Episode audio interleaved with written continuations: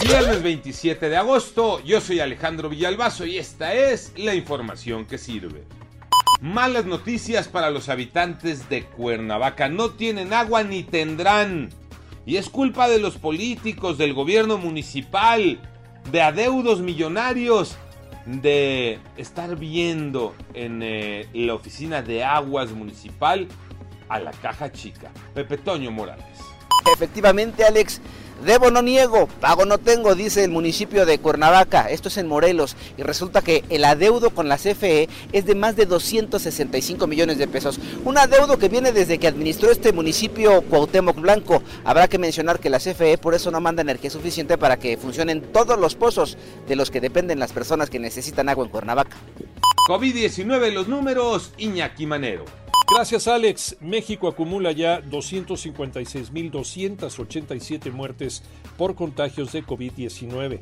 En las últimas 24 horas perdieron la vida 835 personas. En tanto a los contagios, la Secretaría de Salud informa que hubo 20.633 nuevos casos, con lo que la cifra acumulada es ya de 3.291.761 casos. Y lo que habíamos adelantado, la Comisión Federal para la Protección contra Riesgos Sanitarios, la COFEPRIS, autorizó para su uso de emergencia la vacuna Verocell de Sinopharm, con la que se amplía la gama de posibilidades para vacunarse, una más dentro del arsenal. Solo falta lo más importante, que las vacunas lleguen a México. A seguirse cuidando y a vacunarse. Un gran día para Checo Pérez, Tocayo Cervantes. Así es, Tocayo, sin duda alguna una gran gran noticia. Sergio Checo Pérez seguirá corriendo para Red Bull el próximo año junto a Max Verstappen. Así lo informó este viernes la escudería de la Fórmula 1 a través de un comunicado.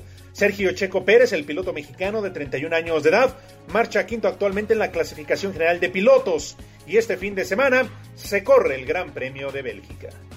Yo soy Alejandro Villalbazo y nos escuchamos como todos los días de 6 a 10 de la mañana, 88.9 Noticias y en digital a través de iHeartRadio.